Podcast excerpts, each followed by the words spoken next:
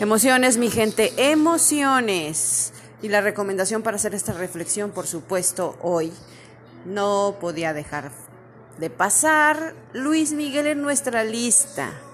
Y infinidad de temas que te puedo recomendar, pero hoy el aire huele a ti. Y aprovechamos este espacio y este momento para la reflexión. Emociones, somos emociones. Y la capacidad que tiene nuestro pensamiento para crear imágenes y para traer eh, una de la memoria que tenemos circunstancias, personas, pero lugares, pero eh, instantes que la verdad tuvieron gran valía o que tienen gran valía para nosotros porque traen una carga emocional impresionante.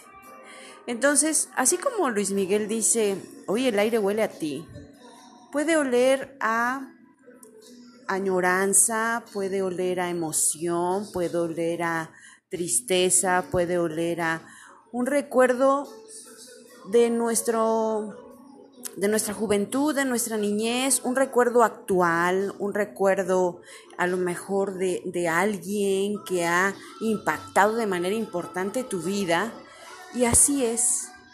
Si tú pones todos tus sentidos, toda tu atención, todo tu enfoque a eso que sientes, a eso que piensas, a eso que trae ese momento, te podrás dar cuenta que el aire, el café, el lugar, el día huele a algo especial.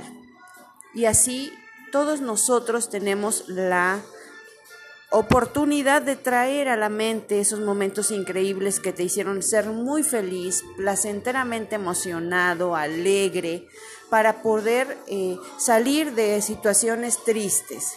Aprovechemos de verdad esa capacidad que tenemos todos los seres humanos y recuerda, revive, trae, vuélvete a carcajear de esa circunstancia y aprovecha cada instante, así como lo dice Luis Miguel. Y, sígueme en todas las redes sociales como adamarcela.dh.